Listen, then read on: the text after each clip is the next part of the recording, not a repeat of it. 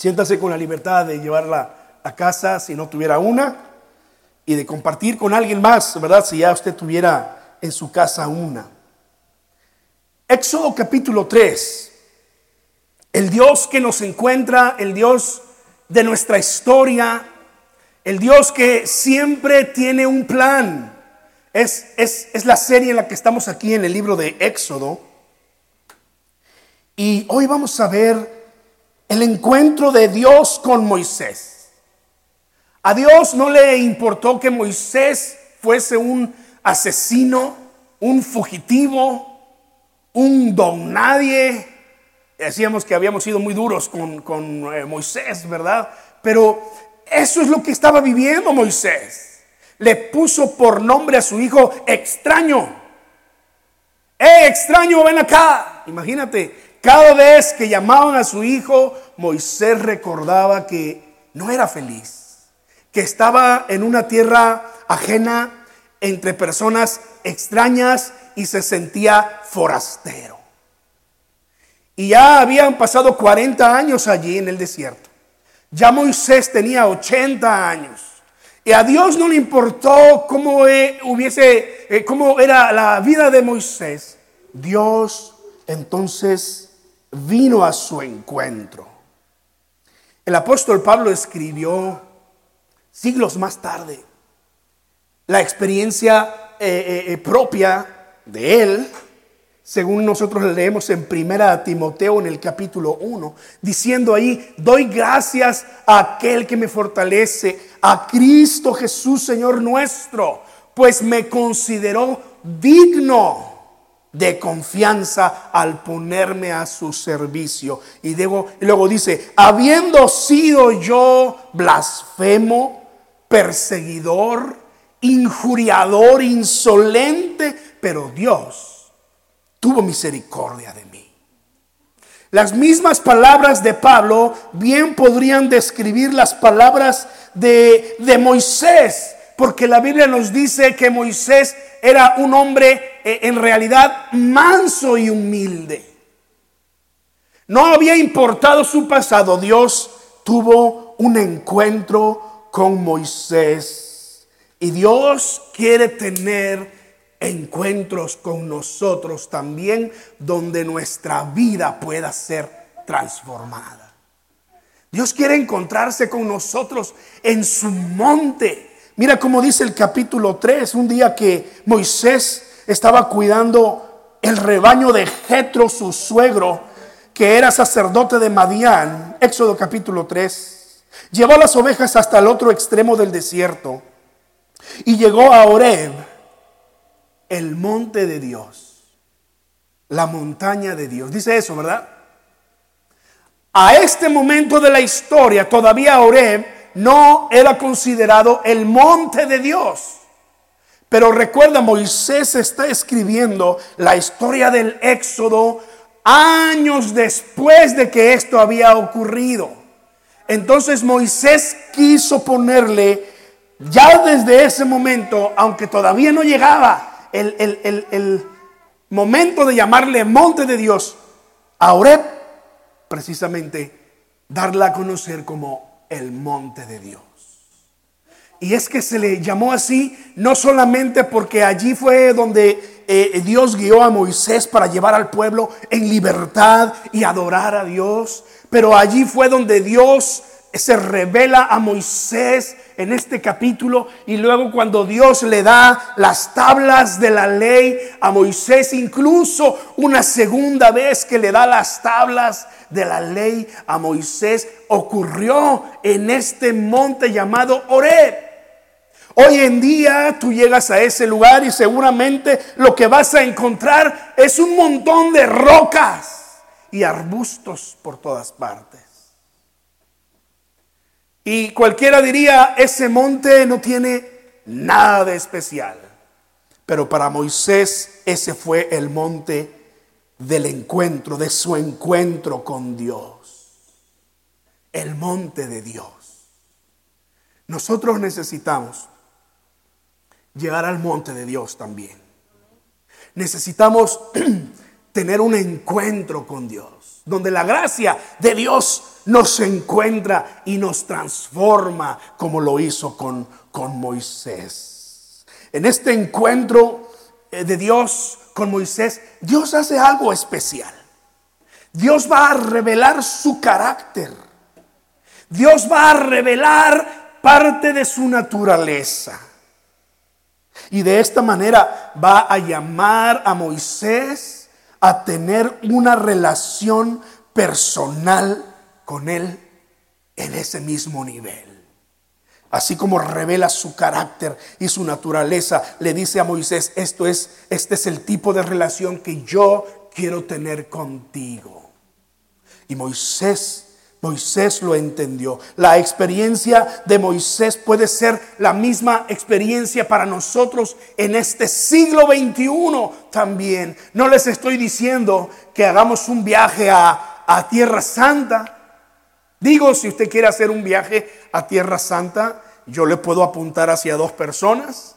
Lo, lo prefiere en español, sé quién le puede ayudar. Tiene su agencia de viajes, organiza viajes a Israel continuamente. ¿Lo quiere hacer en inglés? También conozco a la persona y por cierto ahora en el mes de octubre por ahí eh, va a ir con un grupo y creo que por ahí quedaban uno o dos lugares. Eddie por si te animas, ¿verdad? En inglés. No, pero no le estoy diciendo, hay que ir a, Tierra Santa y, parte de ese tour es, es llegar al Monte Oreb y estar allí en la majestuosidad de las montañas, un lugar que sin duda Moisés gustaba de frecuentar con el rebaño de su suegro, porque allí podía reflexionar. Recuerda, Moisés está empezando a conocer a Dios. Dios todavía no le había hablado a Moisés como lo hace en el capítulo 3. Lo poco que Moisés sabía de Dios es quizá lo que muchos de, de nosotros nos ha pasado en el, en el tiempo actual. Quizá es porque nuestros padres nos han hablado de Dios. Quizás porque tú lo has escuchado en la iglesia. O quizás porque alguien alguna vez te habló de Dios, pero tú nunca has tenido una relación personal con Dios. Y Moisés estaba en ese momento, él, él había oído de el Dios de sus padres. Sabía que él era hebreo y que los hebreos adoraban a un único Dios verdadero, el creador del cielo y de la tierra, pero no sabía más. Entonces Dios lo lleva con su suegro, con Jetro, sin saber que iba a ser su suegro. Y durante 40 años su suegro, que recuerden uno de los nombres que recibe ahí en Éxodo, en Éxodo 2 es el nombre de Reuel, el amigo íntimo de Dios. Nos revela que él era un sacerdote del Dios altísimo, del Dios verdadero, de los pocos que quedaban fuera de lo que era el pueblo de, eh, de Israel o de los hebreos que adoraban al Dios verdadero. Y allí lo llevó Dios y él empezó a conocer los misterios de Dios, pero Dios todavía no se le revelaba en persona hasta este momento. Así que déjame empezar por el final. Vamos a empezar por el final en la experiencia de Moisés al encontrarse con la gracia de Dios y, vamos a terminar en el principio. Esto porque eh, así necesita ser para que podamos eh, recibir, ¿verdad? El mensaje. Así que estás conmigo ahí en el capítulo 3. En los versículos desde el 1 hasta el 10, allí Dios se encuentra con Moisés, Dios llama a Moisés y ocurren varias cosas aquí, pero eh, primero quiero hablarte de, de lo último que ocurrió en esta ocasión, versículos 7 al 10. Pero el Señor siguió diciendo, ciertamente he visto la opresión que sufre mi pueblo en Egipto. Los he escuchado quejarse de sus capataces y conozco bien sus penurias. Así que he descendido para librarlos del poder de los egipcios y sacarlos de este país, para llevarlos a una tierra buena y espaciosa tierra donde abundan la leche y la miel.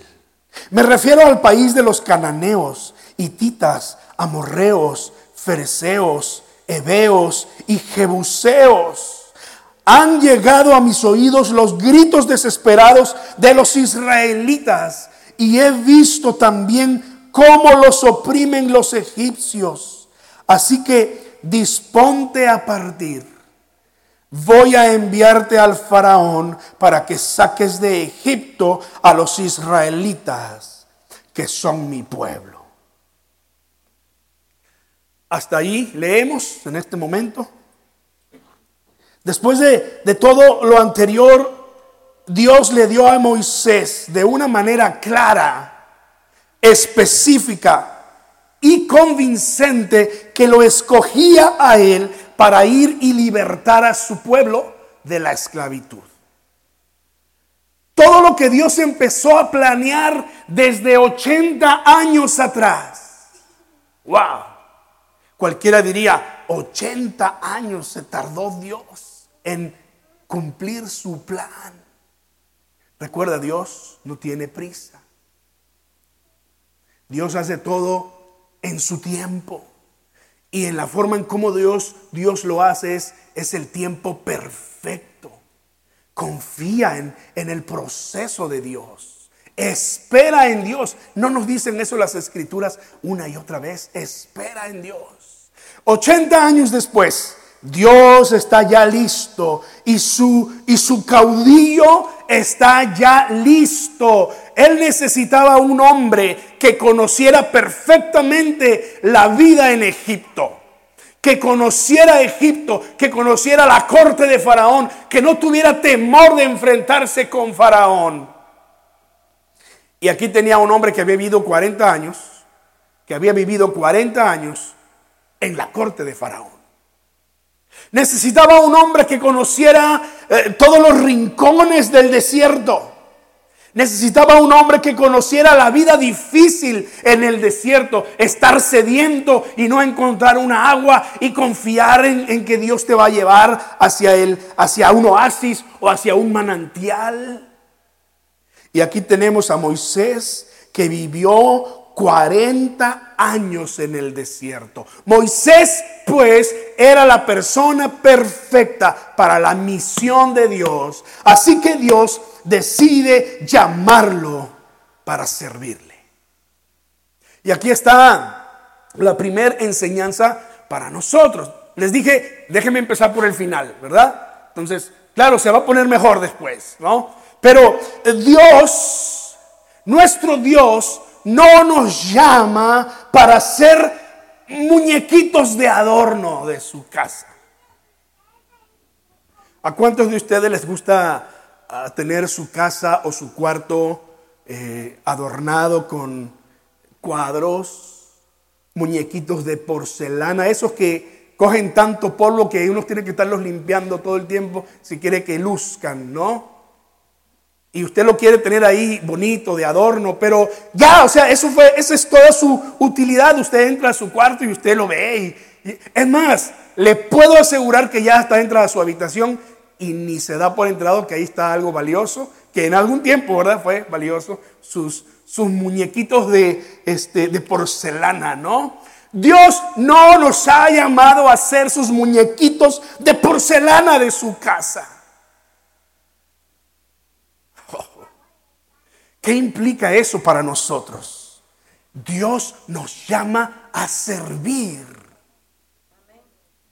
Dios nos llama a servir. He visto la necesidad de mi pueblo. Ha, subido el clamor de mi pueblo a mis oídos. He descendido a su, a su miseria. Quiero habitar con ellos. Y tú, Moisés, eres la persona que yo he escogido para esta misión. Dios entonces nos llama a servirlo. Y nosotros le respondemos a Él. Nosotros le decimos a Él ya sea un sí, estoy dispuesto o un no, no estoy dispuesto. Dios le dio a Moisés la opción de responder. Por cierto, y lo vamos a ver la próxima semana, Por eso les digo que estoy empezando desde el final, ¿verdad? Este, pero la próxima semana vamos a entrar en, los detalles de cómo eh, Moisés altercó con Dios y, discutió con Dios y le presentó excusa tras excusa a Dios para librarse de esa responsabilidad. Es que, pensándolo bien, Moisés tenía cierta razón. Había salido huyendo de Egipto. Había matado a un hombre. Y estaba entre los diez más buscados del FBI egipcio. Y Moisés sabía que cuando llegara a Egipto una cosa era segura. Una vez pusiera su pie en territorio egipcio, y le iban a caer y lo iban a apresar y lo iban a enjuiciar y lo iban a matar porque el faraón había querido matarlo y puso una orden de acabar con su vida. Moisés no quería enfrentar su pasado. Moisés no quería volver a un lugar en donde no era querido. Entonces Moisés empezó a discutir con Dios. Vamos a ponerle comillas, ¿no? Altercar con Dios. Pero, y empezó a poner pero pero en cada una de sus excusas, Dios siempre encontró la respuesta correcta. Esto es lo que a mí me consuela. Como Dios, como Dios nos llama a servir. Y nosotros podemos encontrar peros y excusas delante de Dios Dios se va a tomar el tiempo de ministrarnos y convencernos para servirle. Pero recuerda esto, Dios no nos ha llamado para ser sus muñequitos de porcelana. Él quiere que seamos para su gloria, para su servicio, para sus propósitos. No sé a qué te pudiera estar llamando Dios a servirlo en su reino. Esa es, esa es tu tarea, encontrar, descubrir para qué soy bueno, Señor. ¿No usan esa frase en otros países? En México, cuando alguien nos llama, nos presentamos y decimos, ¿para qué soy bueno? ¿Verdad? Descubre para qué eres bueno. Te aseguro que Dios ha puesto en ti dones talentos, habilidades que tú puedas usar en el contexto en el que estás, ya sea dentro de una iglesia o fuera de la iglesia, e, en tu vecindario o en tu trabajo, pero Dios te ha dotado con capacidades especiales que, que llamamos, según las escrituras, dones del Espíritu, dones espirituales con que tú puedas servirle al Señor. Amén. Damos gracias a Dios que nuestro hermano Eddie está dispuesto, ¿verdad? A ir por ustedes a, sus casas en la van de la iglesia. Si no, lo tuviésemos que hacer mi esposa y yo, y les aseguro que no empezamos a tiempo el, el servicio. Se los aseguro, porque vamos a venir a la prisa. Siempre la tecnología tiene sus caprichos. Hoy nos empezamos la transmisión del servicio y ¡puf! nos sacó el sistema simplemente dijo, tú no. Tuvimos que reiniciar todo y, gracias a Dios hasta ahorita no nos ha sacado, ¿verdad? Así que si de pronto nos sacan, hermanos que están allá en sus casas, quédense porque vamos a retransmitir y, y volver a entrar. Pero gracias a Dios por eso, gracias que nuestra hermana Debbie siempre está dispuesta a ayudar en el misterio de los niños o de los jóvenes, o, si necesitamos organizar algo, Dios le ha dado a ella esa habilidad de organizar cosas. Porque si no, estamos aquí solos. ¿Y cómo le hacemos? Entonces, en todos los demás voy a empezar a ver para qué son buenos. ¿Verdad? Y, y si yo de pronto por ahí me acerco, hermano, ¿No te interesaría? Por supuesto, ¿verdad? Usted debe responder como Moisés. Está bien, ponga sus peros, presente sus excusas.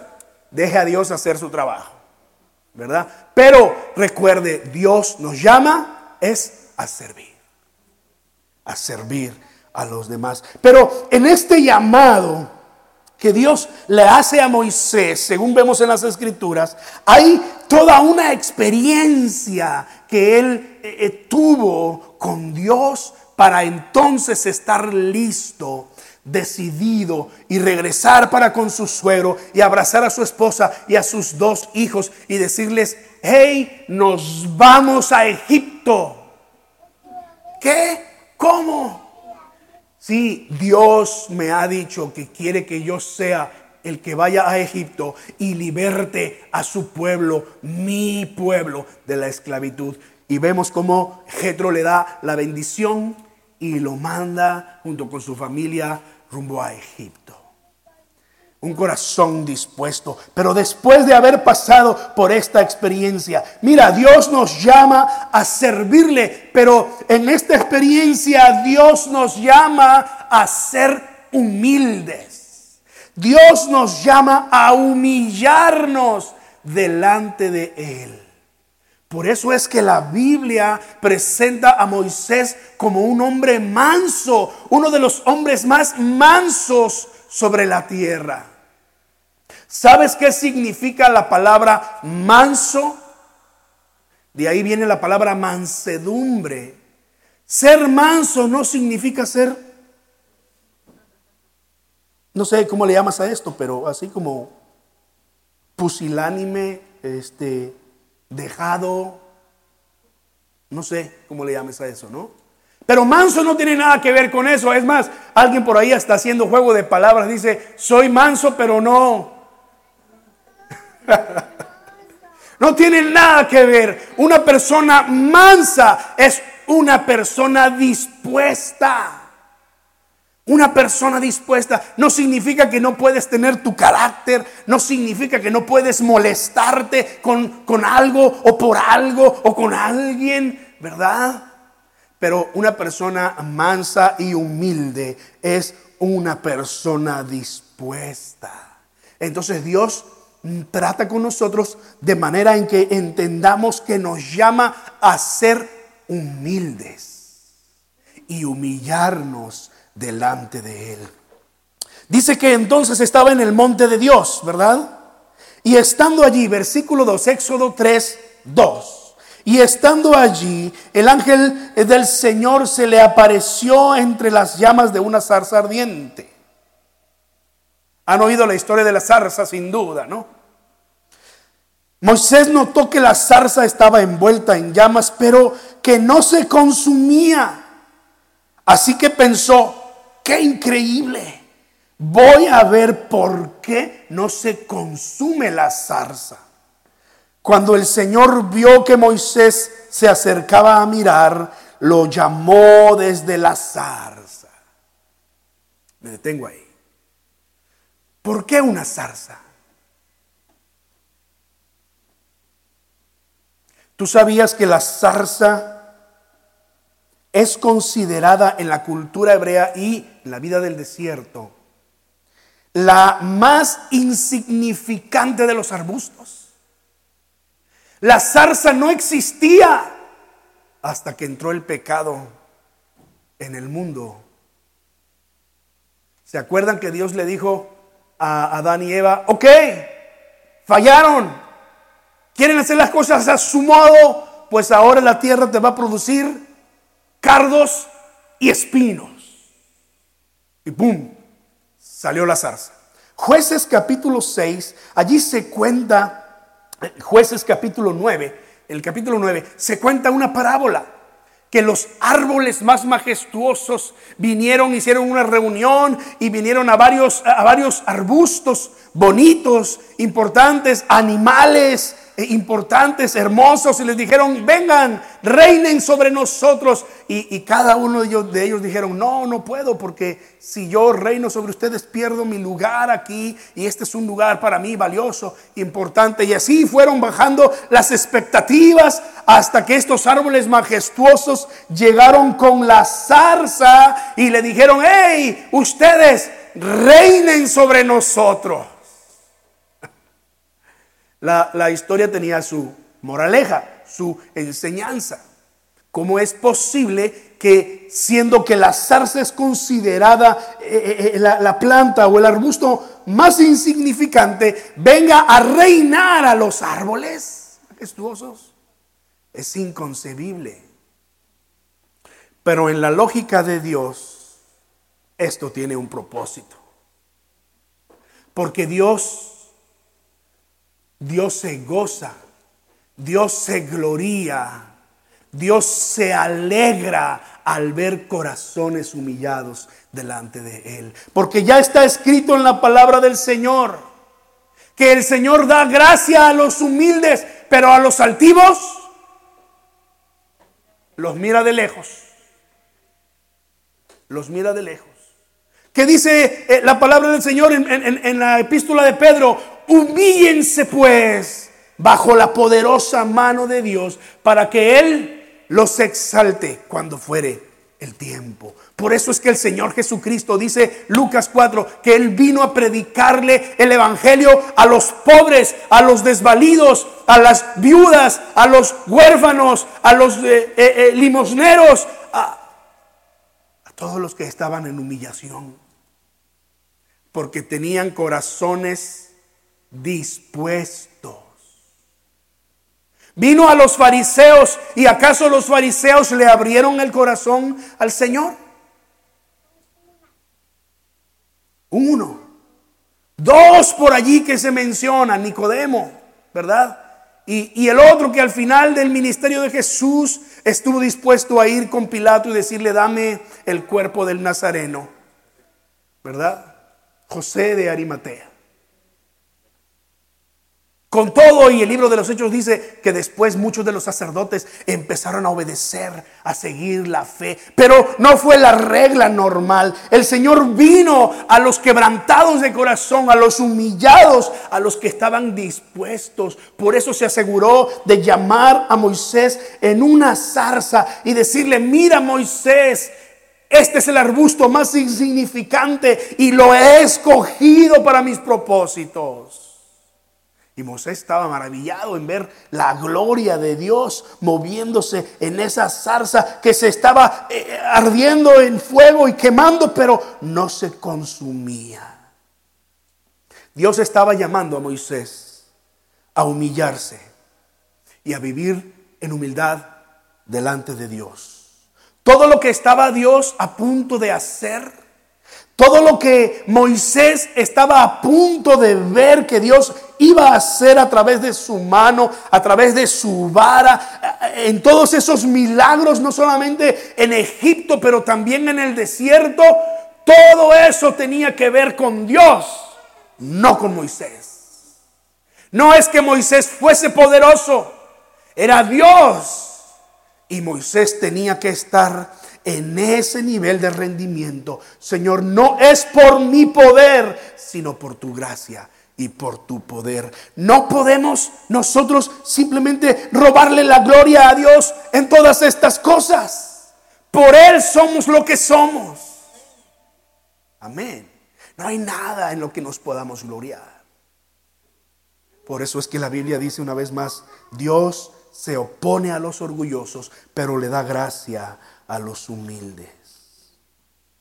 Presentarse ante Dios humillado como lo hizo Moisés, aquí significa que reconozco que todo lo que soy y todo lo que tengo es por la pura gracia de Dios, la sublime gracia de Dios. No hay nada que yo merezca.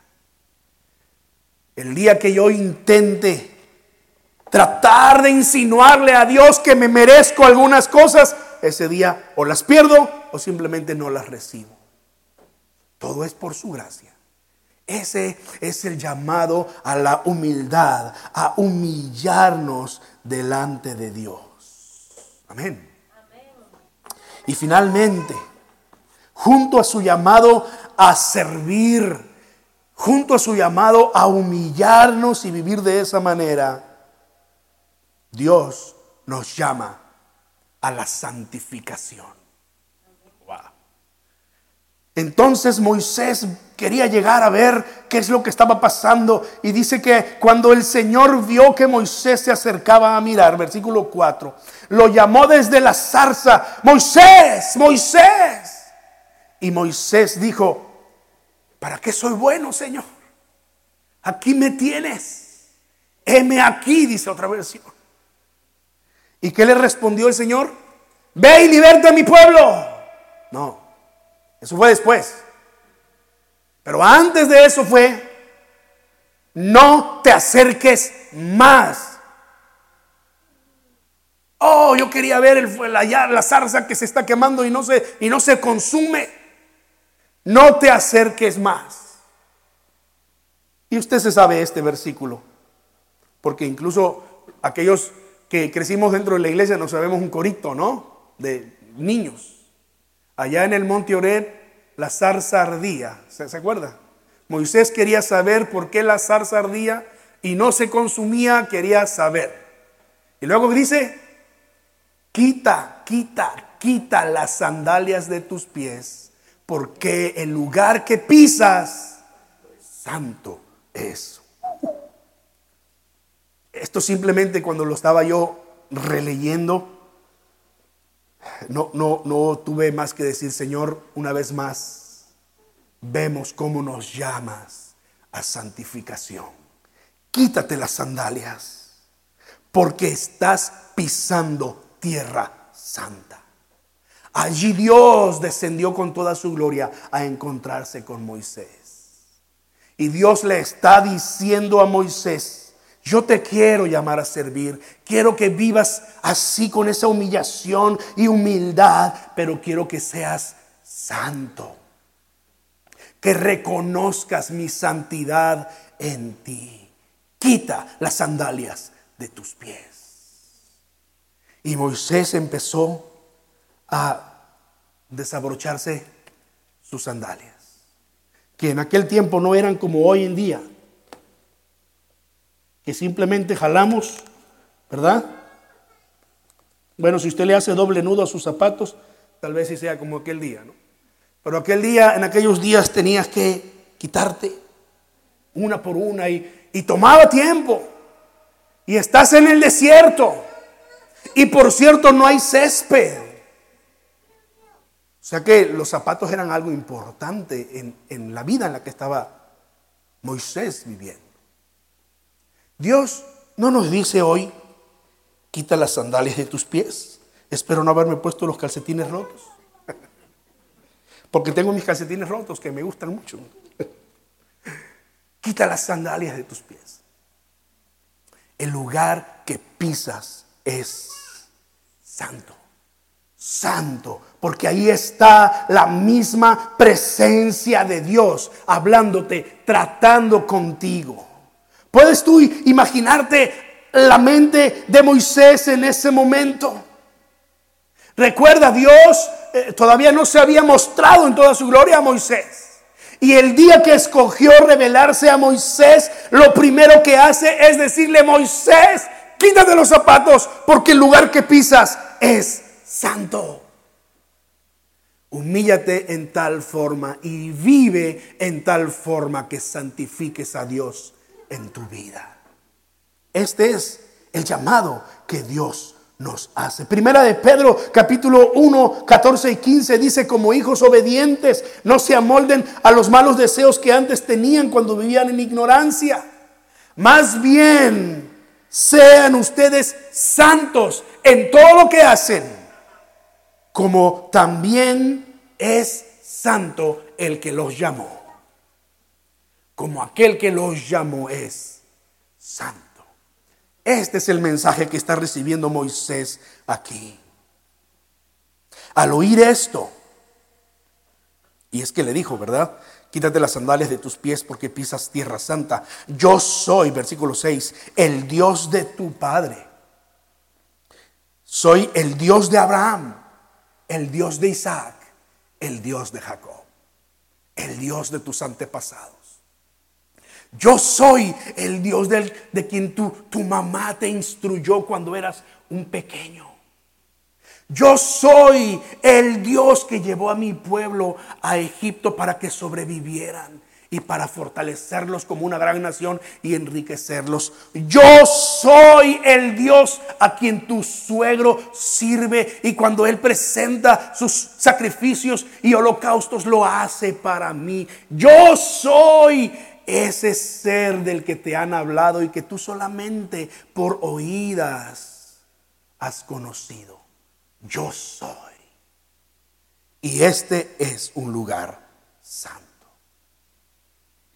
Así que Moisés, permiso de ustedes, me voy a poner mis zapatos otra vez. Y espero no tropezarme con las agujetas desamarradas, ¿no? Moisés entendió que estaba recibiendo una instrucción específica. Y ese fue el llamado que Dios le hizo al pueblo una vez que ellos salieron de Egipto y estaban allá en el desierto, en el monte de Dios. Levítico 19, si quiere eh, buscarlo conmigo, está bien. Si no, escúchelo. Levítico capítulo 19, versículos 1 y 2. El Señor le ordenó a Moisés que hablara con toda la asamblea de los israelitas y les dijera, sean santos, porque yo el Señor su Dios soy santo. Santo significa apartados, apartados de lo mundano, de lo común, para un uso exclusivo de Dios. Y es que el deseo de Dios es que su pueblo sea un pueblo apartado de toda especie del mal de este mundo y viva para Dios. El tiempo no nos da suficiente para explorar todo lo que ser santo significa. Pero básicamente lo que Dios le está diciendo a Moisés es, yo soy el Señor tu Dios. Vive rendido para mí. Ya no vivas para el mundo. Ya no agrades al mundo. Vive para mí. Dios es luz, dice primera de Juan. Y en Él no hay ningunas tinieblas. En Dios no existe el mal. En Dios no está el mal. Él es luz. Él es santidad. Él es santo y Él nos llama a nosotros a vivir en santidad. Así que el llamado es no solo a servirle, el llamado es no solo a humillarnos delante de Él y vivir de esa manera, pero el llamado también es a vivir en santidad. Quita las sandalias de tus pies.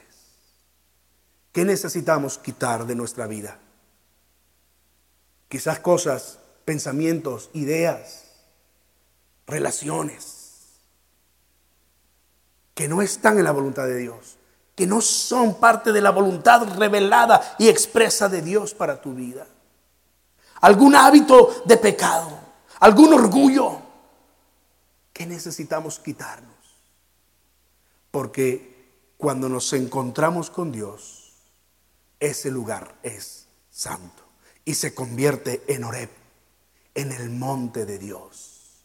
El Dios de la historia viene a ser parte de mi historia y transforma mi vida en esa experiencia personal. Amén. Cierra tus ojos conmigo, vamos a orar juntos. Señor, gracias porque tú nos encuentras. Gracias, Padre porque en tu misericordia y tu gracia vienes a, a nosotros y tratas con nosotros en una forma que transformas nuestra vida, Señor.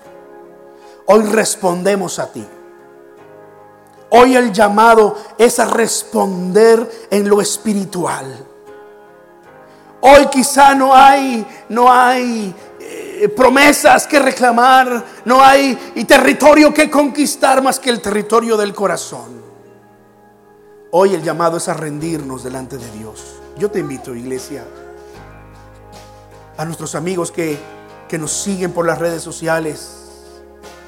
Si tú no has entregado tu corazón al Señor, lo puedes hacer en este momento. Humíllate delante de Él y dile, aquí estoy, Señor. Como Moisés respondió, aquí estoy, Señor. ¿Para qué soy bueno? ¿Qué quieres de mí? Estoy, estoy dispuesto, Señor. Y tu palabra dice que Moisés se humilló y, y, puso su, su rostro en la tierra porque no se atrevía a ver la majestuosidad de Dios. Se humilló por completo. Oh Señor, así también que nosotros respondamos a tu llamado, mi Dios. Y que podamos decirte, queremos vivir en santidad todos los días de nuestra vida. Y si tenemos que quitarnos las sandalias de los pies, y si tenemos que quitar cualquier cosa de nuestra vida, Señor, en tu nombre, en tu poder, tú vas a santificar nuestra vida, Señor. En el bendito nombre de Jesús. Amén.